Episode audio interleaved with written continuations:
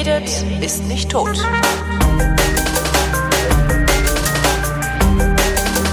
Willkommen zum Geschichtsunterricht einer Koproduktion von Vrindt und D-Radio Wissen und von D-Radio Wissen ausgeliehen und in die Leitung gelegt habe ich Matthias von Hellfeld. Hallo Matthias. Hier bin ich und mir fällt gerade auf, dass du jedes Mal das Gleiche sagst. Ja, ist irre, ne? Und ich muss es nicht ablesen. Das ist eigentlich das Faszinierende daran. Ist, normalerweise muss ich ja immer alles ablesen, habe nur gelernt, so zu klingen, als würde ich nicht ablesen. Ja, das ist eine große Kunst. genau. Ähm, Thema heute. Ellis Island. Wenn man in die USA einwandern will, dann fährt man zuerst mit dem Schiff nach Ellis Island und kriegt, wird dann da auf Läuse untersucht oder so ähnlich. Stimmt. Echt? Nee. Bis das, ah. das stimmt bis 1954. Da wurde oh. Ellis Island äh, stillgelegt. Ich bin wohl etwas weißt hinterher. Auch, weißt du auch warum? Nee. Ja, äh, weil A wurde es ein bisschen zu klein und B, die Einwanderer kommen heute alle mit dem Flugzeug. Ah. Und früher kamen sie alle mit dem Schiff. Ja, ja damit wäre die Sendung über Ellis Island beendet. Und, und ja. äh, wo fangen wir an über Ellis Island zu? Warum heißt es Ellis Island? Ja, das ist eine sehr, sehr gute Frage. Da habe ich lange drüber nachgedacht und äh, bin dann natürlich irgendwann zu einem Ergebnis gekommen und die lautet äh, wie folgt. Während der amerikanischen Revolution, also äh, zum Ende des 18. Jahrhunderts, kaufte ein gewisser Samuel Ellis hm daher der Name, diese kleine Insel, äh, die mitten im Hudson liegt, kurz vor den Toren von New York. Und diese Insel war damals bekannt und hatte auch den Beinamen die Galgeninsel. I. Weil nämlich dort vornehmlich Piraten auf unschöne Weise aus dem Leben befördert wurden. Also dort standen mehrere Galgen und wenn du als Pirat geschnappt worden bist und verurteilt worden warst, dann konnte es dir passieren, dass du auf Ellis Island aus dem Leben befördert wurdest. Aber das ist ja irgendwie auch komisch. Also hängt man solche Leute nicht auf dem Marktplatz äh, zur Abschreckung für alle anderen? Vielleicht waren die Amerikaner da uns schon ein wenig voraus. Wir haben das im Mittelalter so gemacht, aber vielleicht, ähm, die haben es auf dieser Insel gemacht. Vielleicht auch noch woanders.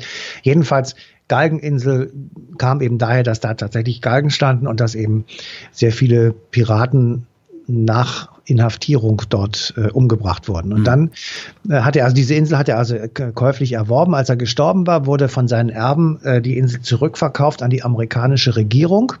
Und die amerikanische Regierung hat diese Insel zunächst mal für militärische Zwecke genutzt. Ähm, also als Waffenlager und mhm. Depot, Munitionsdepot.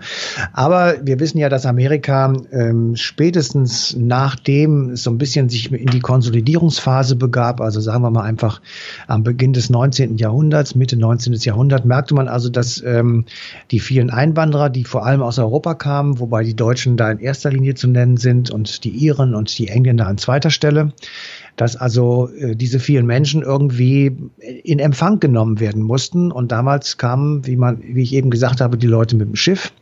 Rüberflugzeuge gab es ja noch gar nicht. Und insofern äh, war es sinnvoll, dass man, bevor die Leute alle richtig an Land gehen, also schon auf amerikanischem Boden sind, man sie möglicherweise auf so einer Insel wie eben Ellis Island ja, wie soll ich sagen, erstmal in Empfang nehmen konnte, um sie zu checken und dann äh, sie, wenn sie diese Checks äh, erfolgreich durchlaufen hatten, äh, dann eben auf das Land zu verteilen. Das ging im Prinzip so, dass man per Schiff äh, ankam und den Hudson River hochgurkte und dann im Hafen anlegte, mit so einem kleinen Schiff auf Ellis Island zurücktransportiert wurde. Dort mhm.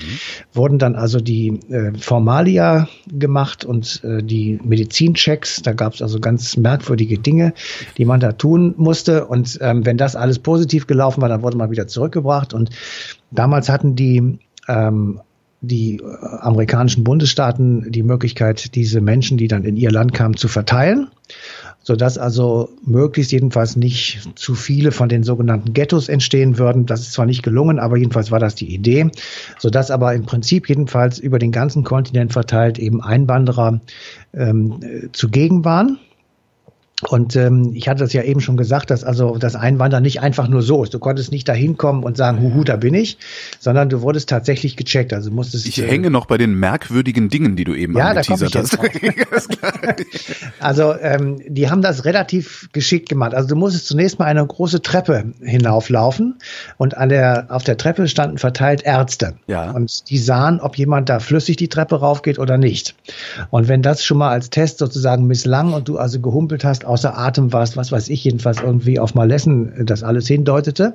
Dann wurdest du einem medizinischen Check unterzogen und dann konnte es dir sehr gut passieren, dass du abgewiesen wirst. Mhm. Und dann musstest du auf Kosten der Reederei wieder nach Europa zurückgebracht werden. So, und das wiederum hat natürlich die Reederei und auch die amerikanische Regierung relativ bald auf die Idee gebracht, dass es doch viel sinnvoller wäre, äh, in den Häfen, aus denen ausgewandert wird, also ja. in Europa, schon so exterritoriale amerikanische Gebäude sozusagen zu errichten. Hotspot, ich höre dir trapsen. So ist es. Also, die eben schon äh, sozusagen im Land des ähm, Weggehens sortiert, sage ich mal vorsichtig. Ja, mhm. also äh, Leute eben rausfiltert, die keine Chance haben, äh, ich sage jetzt einfach mal, in Amerika Fuß zu fassen, die dort nicht genommen werden, die dann mit viel Aufwand und teures Geld wieder zurückgebracht werden müssten. Und das war tatsächlich so, das gab es in Bremerhaven, das gab es in Liverpool, also die beiden großen Häfen, aus denen ausgewandert mhm. wurde. Und äh, so dass also diejenigen, die dann letztendlich nach Amerika ankamen, in der Regel jedenfalls auch äh, diese Tests bestanden haben und ähm, dann also ähm, ja, nach Amerika reinkommen durften. Und ähm, welche Menge das war, das kann man alleine daran ablesen, dass heute von den 300 Millionen Amerikanern, circa 300 Millionen Amerikanern, etwa 50 Millionen ja, mhm. deutsche Vorfahren haben. Und dazu gehört die Familie Trumpf aus Baden-Württemberg, dazu ja. gehört, gehört, die Familie Lehmann.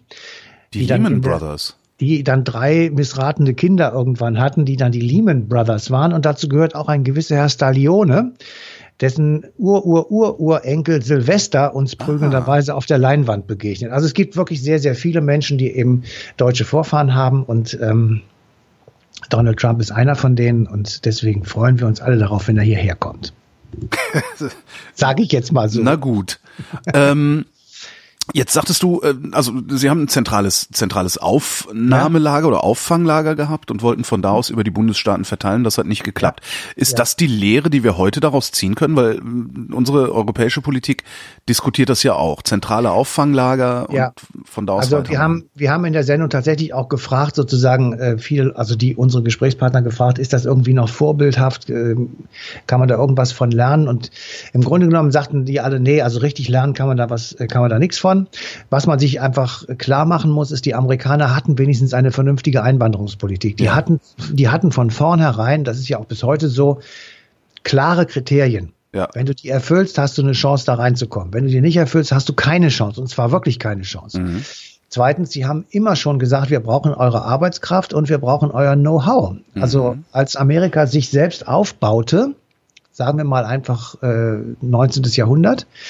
Da waren natürlich Fachleute aus Europa gefragt. Da waren Leute gefragt, die ähm, handwerklich oder wissenschaftlich geschickt waren und die entsprechend äh, Dinge kreieren konnten. Da, der Nachteil, und das ist eben ähm, bis zum heutigen Tage sichtbar, teilweise jetzt noch als Touristenattraktion, aber damals war es ein Problem. Die Einwanderer haben sich tatsächlich in Ghettos zurückgezogen. Sie sind zwar irgendwie verteilt worden, haben dann aber sehr schnell gemerkt, wo sind denn die anderen, die meine Sprache sprechen oder die meine Gewohnheiten teilen. Chinatown, und haben Little dann Italy. Chinatown, Little Italy, Germantowns gegründet und zwar über die ganzen, über den ganzen Kontinent verteilt und da wurden dann tatsächlich deutsche Zeitungen gedruckt, da gab es dann auf einmal Brezeln und ähm, da wurde Deutsch gesprochen und da entwickelte sich so eine Art Heimatgefühl dann für die Auswanderer, die dann ja dort Einwanderer waren. Deswegen ähm, müssen wir einfach auch für heute sehen, ähm, wenn was weiß ich in irgendwelchen Großstädten in Westdeutschland oder Deutschland äh, türkische Straßen sind, wo halt immer mehr Türken hingezogen sind oder wenn wir Gegenden finden, wo ganz viele Inder und Pakistani auf einen Haufen wohnen. Mhm dann ähm, ist das im Prinzip das Gleiche. Ähm, wir finden das zwar vielleicht nicht schön, aber natürlich ist es nachvollziehbar, dass Leute, die in ein fremdes Land kommen, Leute suchen, die ihre Sprache sprechen. Absolut. Und, und es ist ja auch eigentlich nicht schlimm. Also es ist ja nicht so, dass die, dass die ja, Türken, dass die Türken jetzt irgendwie im Wedding äh, einen Zaun um äh, irgendwie einen Teil des Viertels gebaut hätten und mich da nicht reinlassen würden. Ganz im Gegenteil. Genau. Ich bin da willkommen. Ja, ja. Nein, nein, also mich, mich persönlich stört es auch nicht, aber ich verstehe schon, dass ähm, man vielleicht so versuchen sollte, so ein bisschen so eine Mischung äh, hinzukriegen. Hier in Köln haben wir das äh, in den 60er, 70er Jahren einfach laufen lassen, haben, ja. haben uns da nicht drum gekümmert und das hat tatsächlich an der einen oder anderen Stelle zu, ich sag mal, Schwierigkeiten geführt und unguten Entwicklungen. Ähm, auf, aber wie gesagt, äh, das ist nichts Besonderes, nichts speziell Deutsches oder Türkisches, sondern das hat es eben überall gegeben. Und was es auch überall gegeben hat, äh, in Amerika jedenfalls, es gab da den großen Sezessionskrieg zwischen 1861 und 65. Da erinnert sich der eine oder andere vielleicht aus dem Schulunterricht noch dran. Da ging es also um die Abschaffung äh, der Sklaverei letztendlich im Kern und den Versuch, dass also sich die Süd- von den Nordstaaten abtrennen wollten. Mhm. Und in diesem äh, sogenannten Sezessionskrieg gab es ähm, 30 Regimenter in den Nordstaaten, die zu mehr als 50 Prozent aus Deutschen bestanden. Ähm, und äh, kurz nach äh, dieser ganzen Situation ähm, oder Mitte des, Mitte des 19. Jahrhunderts mussten sehr viele Deutsche fliehen, die radikale Anhänger äh, der deutschen Revolution von 1848, 49 waren. Mhm. Einer von ihnen war Karl Schurz, der ja. wurde dann irgendwann amerikanischer Innenminister. Also es, man sieht tatsächlich, äh, dass dieses Land auch sehr stark von diesen Einwanderern ja, geprägt worden ist und dass eben diese Einwanderer ein wichtiger Teil dieser amerikanischen Nation geworden sind, die sich ja dadurch eben auszeichnet, dass sie im Grunde genommen eine Multi-Herkunft hat. Ja, eben, ja, das, es gibt ja, ja überhaupt keine indigenen viele. Amerikaner, außer die, die genau. sie ausgerottet und dann in Reservate gepackt haben, den Rest. Genau. Also, ist, also es, ja. gibt, es gibt eben sehr viele unterschiedliche Leute in Amerika, die sich eben zu diesem riesigen Land ähm, ja, zusammengefunden haben und äh, insofern ähm, hat für die Einwanderung eine ganz andere Bedeutung als eben für uns. Aber trotzdem, wir können hier in Europa nicht einfach so tun, als würden wir kein Einwanderungsland sein. Das ist Quatsch. Also das ist immer schon, Europa ist immer schon der Fixpunkt für viele Leute gewesen, die aus ihren Ländern fliehen mussten. Und da wir jetzt schon mal dabei sind, ähm, darüber nachzudenken, sozusagen, warum die Leute weggegangen sind. Ich hatte ja schon so ein paar Punkte genannt. Also in Deutschland war es die Revolution natürlich, in Deutschland war es aber eben auch die Industrialisierung, die viele Leute arm gemacht hat am Anfang, mhm. weil Jobs in der Landwirtschaft verloren gingen und weil die Industrialisierung zwar neue Jobs in den Fabriken und äh, den neu entstehenden Städten geschaffen hat, aber eben nicht so viele wie in der Landwirtschaft verloren gegangen sind. Es gab dann äh, Pauperismus, hervorgerufen durch strukturelle Defizite in der Umbruchzeit zwischen. Pauperismus? Eben, ja, erzähle ich gleich. Okay. In der Umbruchzeit zwischen ähm, Agrarstruktur und Industrialisierung. Und da äh, nennen Historiker sprechen davon Pauperismus, also einer strukturellen Armut, ah. äh, die dadurch zustande kommt, dass die Situation oder die Gesellschaftsordnung so war, wie sie war. Das heißt, du hattest, egal wie viel du gearbeitet hast, in bestimmten Jobs keine Möglichkeit, aus der Armut herauszukommen, mhm. indem du einfach äh, durch falsche Eigentumsverhältnisse, durch ähm, falsche Preisaufwand ähm, und Preisverhältnisse etc., also wo du einfach keine Möglichkeit hattest, mit deiner Hände Arbeit deine Situation zu verbessern. Der, das Gegenteil wäre, wenn du einfach eine falsche Entscheidung getroffen hast, meinetwegen, ja. und dadurch dann verarmt bist, weil du, äh, was weiß ich, unentwegt Kredite abzahlen musst oder irgendwie sowas. Ähm, das ist damit nicht gemeint, sondern Leute, die einfach ähm, strukturell arm sind und die einfach äh, als Hungerleider durchs Land ziehen. Das hat es eine sehr, sehr lange Zeit im 19. Jahrhundert gegeben, eben als ein Teil oder ein Abfallprodukt in Anführungsstrichen der Industrialisierung, der völligen Veränderung gesellschaftlicher Produktionsverhältnisse. Und von den Leuten sind sehr viele auch ausgewandert ähm, und haben einfach nichts weiter mitgebracht als ihre Arbeitskraft, ihre ja handwerklichen Fähigkeiten. Und die waren nun wiederum in Amerika sehr gefragt. Insofern sind die ja heute äh, noch. Also das ist ja, das wenn du wenn du heute ein deutscher Handwerker bist, äh, also zumindest erzählen ja, ja. mir das die Leute, mit denen ich gelegentlich mal spreche, die in den USA leben, also Deutsche. Die sagen, wenn du wenn du ein deutscher Handwerker bist, hast du eigentlich gewonnen, weil ja. du ein Qualität, auf einer Qualitäts auf einem Qualitätsniveau arbeiten kannst, das die alleine nicht hinkriegen. Genau. Also insofern, äh, es, es gab sehr viele Gründe und ähm, insgesamt sind es fünfeinhalb Millionen Menschen gewesen, die im 19. Mhm. Jahrhundert äh, ungefähr im 19. Jahrhundert ausgewandert sind. Und gleichzeitig, und das muss man einfach sich vor Augen halten, was hier dann auch los war bei uns, ist die, ähm, die Bewohnerzahl äh, des Deutschen Reichs, sagen ich wir jetzt sagen, das, die Bewohnerzahl um 20 Millionen gestiegen. Oh. Ja?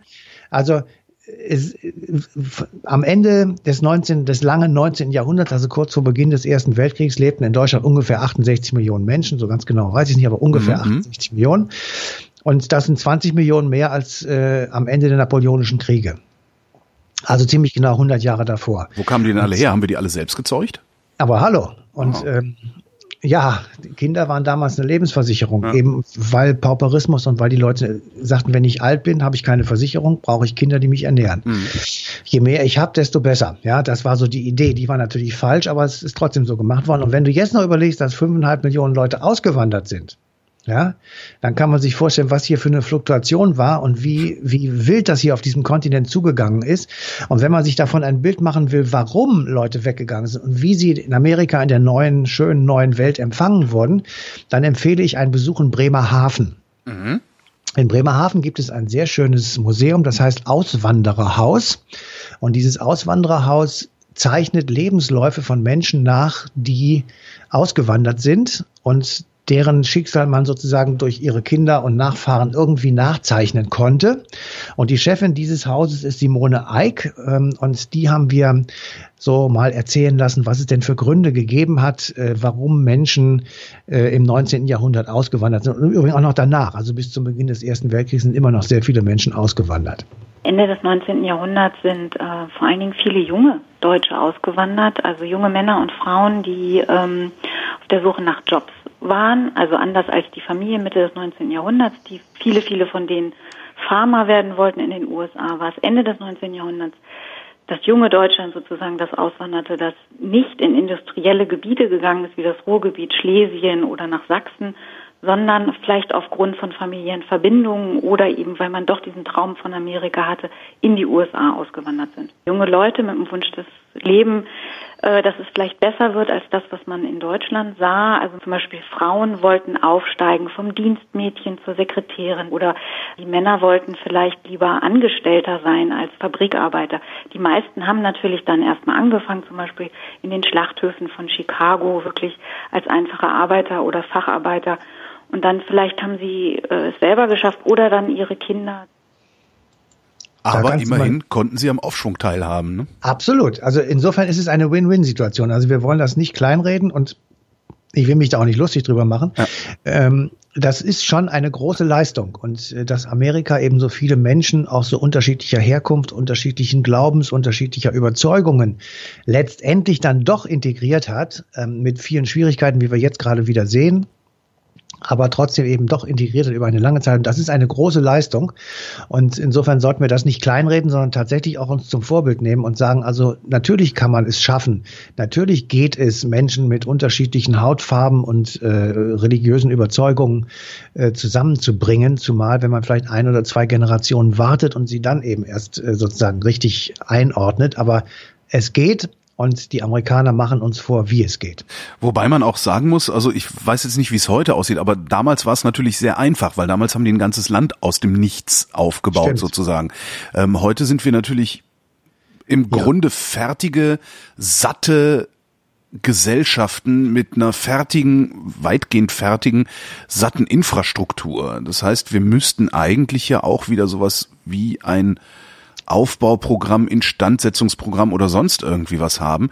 Äh, auf gut Deutsch gesagt, eigentlich müssten wir hingehen und müssten jedem neuen Einwanderer eine Schaufel in die Hand geben und sagen, mach die Schlaglöcher aus der Straße raus. Irgend, dein, also irgendwie sowas. Nee, das, das ist, das ist ein, mein, mein, meine Lieblingsmetapher. Ja. Weil ich einfach sehe, dass unsere Infrastruktur zunehmend verfällt. Wir fahren die ja seit Jahrzehnten nur noch auf Verschleiß.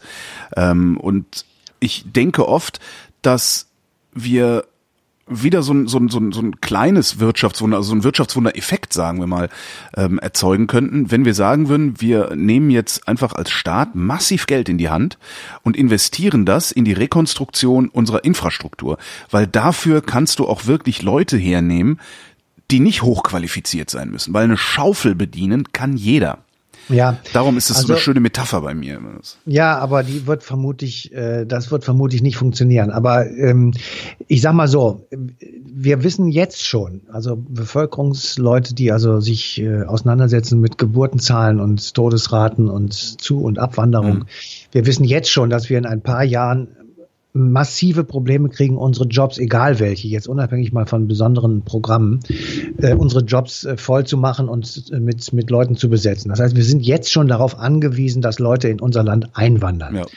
Ähm, das sollten wir jetzt auch wirklich professionell organisieren, weil wir brauchen diese Leute in 20 Jahren. Also diejenigen, die jetzt gerade geboren werden, die sind wichtig und die jüngeren Leute, die sind wirklich wichtig. Zweitens, Wir müssen endlich den Menschen in Deutschland klar machen, dass die Einwanderung uns nicht etwa etwas kostet, ja, sondern uns etwas bringt. Ich habe mal ähm, für die Vorbereitung dieser Sendung äh, nach ein paar Zahlen gesucht und bin so aus den Jahren 2012 bis 15 fündig geworden. Ich will das mal versuchen zusammenzufassen. 8,2 Millionen Menschen leben in Deutschland, die nicht hier geboren wurden. Das ist ungefähr jeder Zehnte. Ja. Ja, von diesen 8,2 Millionen stammen 60 Prozent aus den EU-Ländern. Das ist einfach Freizügigkeit, Reisefreiheit, Niederlassungsfreiheit. Es leben ja auch sehr viele Deutsche in anderen EU-Staaten. Das wird sich vermutlich irgendwie wieder ausgleichen.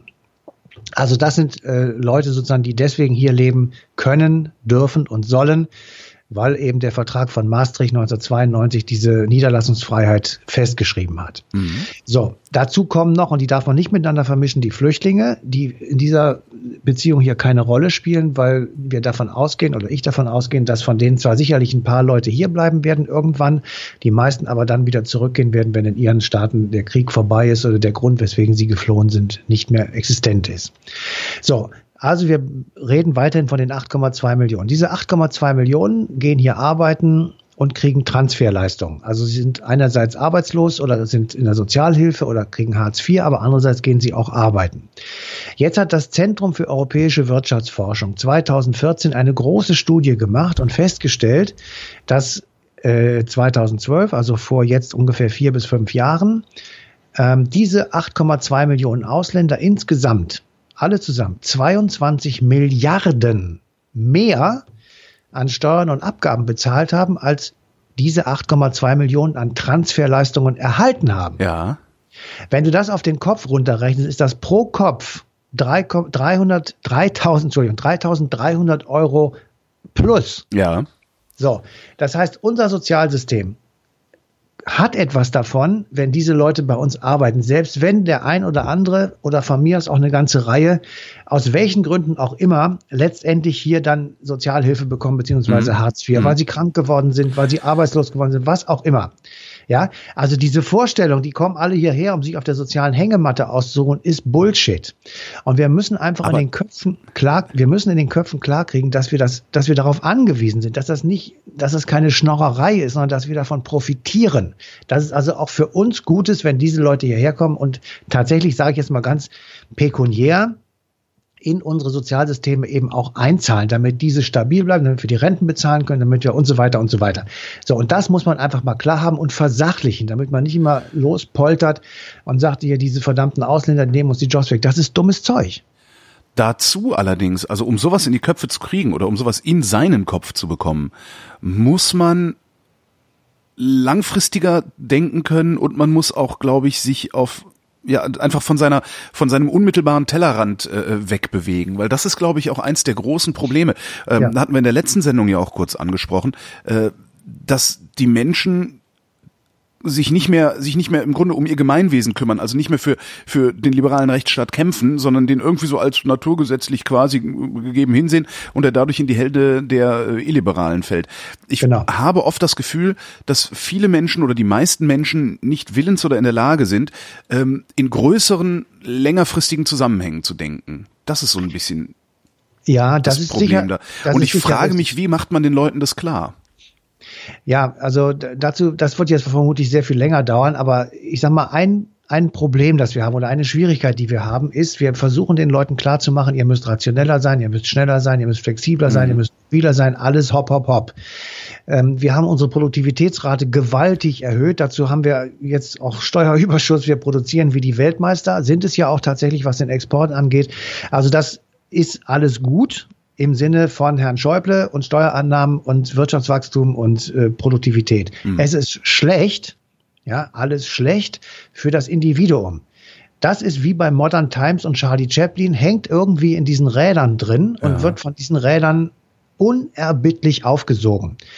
Das heißt, du fällst einfach raus, wenn du nicht mitmachst. Du bist eine Null. Du verschwindest in Hartz IV oder sonst irgendwo. Mhm. Ähm, wenn du aber so von der Gesellschaft, von dem Wirtschaftssystem, von allem, was um dich herum ist, derartig gezwiebelt wirst, auf Schnelligkeit, auf maximalem Einsatz äh, zu gehen und zu operieren, dann hast du gar keine Zeit mehr dazu, dich ähm, ich sag mal, hinzusetzen und zu überlegen, wie wird das eigentlich hier in 20 Jahren sein? Mhm.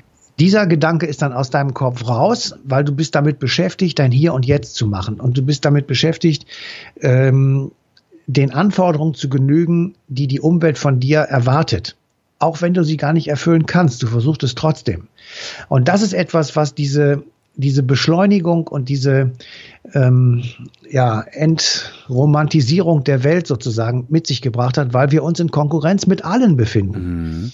Ja, du befindest dich als ähm, Bauarbeiter, der, was weiß ich, bei einer deutschen Top-Firma arbeitet, die auf große, äh, Produkt, äh, die auf äh, Wert und auf äh, wunderbare Arbeit setzt und einfach qualifiziert ist, befindest du dich in Konkurrenz mit irgendeiner indischen Truppe, ähm, die keine Bauschutzverordnung haben, bei denen die Bauarbeiter keine Stahlschuhe tragen müssen, sondern in Klipplatschen durch die Gegend rennen ja. und auf Baustellen rumlaufen und äh, keine Helme auf dem Kopf haben. Also wo einfach die Kosten eine andere äh, Dimension haben und mit denen können wir nicht konkurrieren, es sei denn, wir überschlagen uns noch einmal mehr. Und das ist im Grunde genommen diese Falle, in der wir uns befinden, glaube ich jedenfalls. Ja.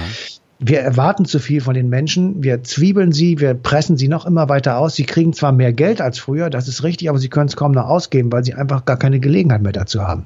Aber wie kommen wir da raus? Stoppen.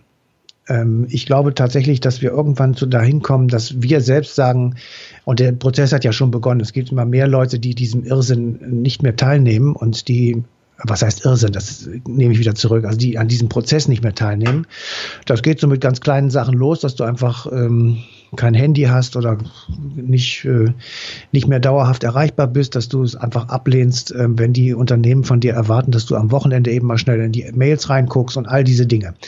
Ähm, ich weiß, dass das vermutlich so nicht passieren wird, ja. weil die Menschen diese Sau, dieses goldene Kalb, dieses sie da haben, eben auch gerne schlachten möchten und nicht weglaufen sehen möchten in mhm. Form von Geld und Reichtum und was immer man sich da so vorstellen kann. Aber ich glaube, dass der Preis, den wir dafür bezahlen, der ist sehr hoch und der ist genau das, was du gerade angesprochen hast, dass wir eben äh, das gar nicht mehr richtig wertschätzen können, dass wir einfach alles immer nur so hinnehmen und mitnehmen und nicht mehr uns darum kümmern, was wir eigentlich tun müssen, um es zu erhalten. Ja, dann endet diese Sendung, äh, wie nennt man das, wenig motivierend. Ja. Wir motivieren euch dazu, äh, die passende Ausgabe Eine Stunde History auf D-Radio Wissen zu hören. Die läuft am 8. Januar 2017. Danke, Matthias. Bitteschön. Und euch danken wir für die Aufmerksamkeit.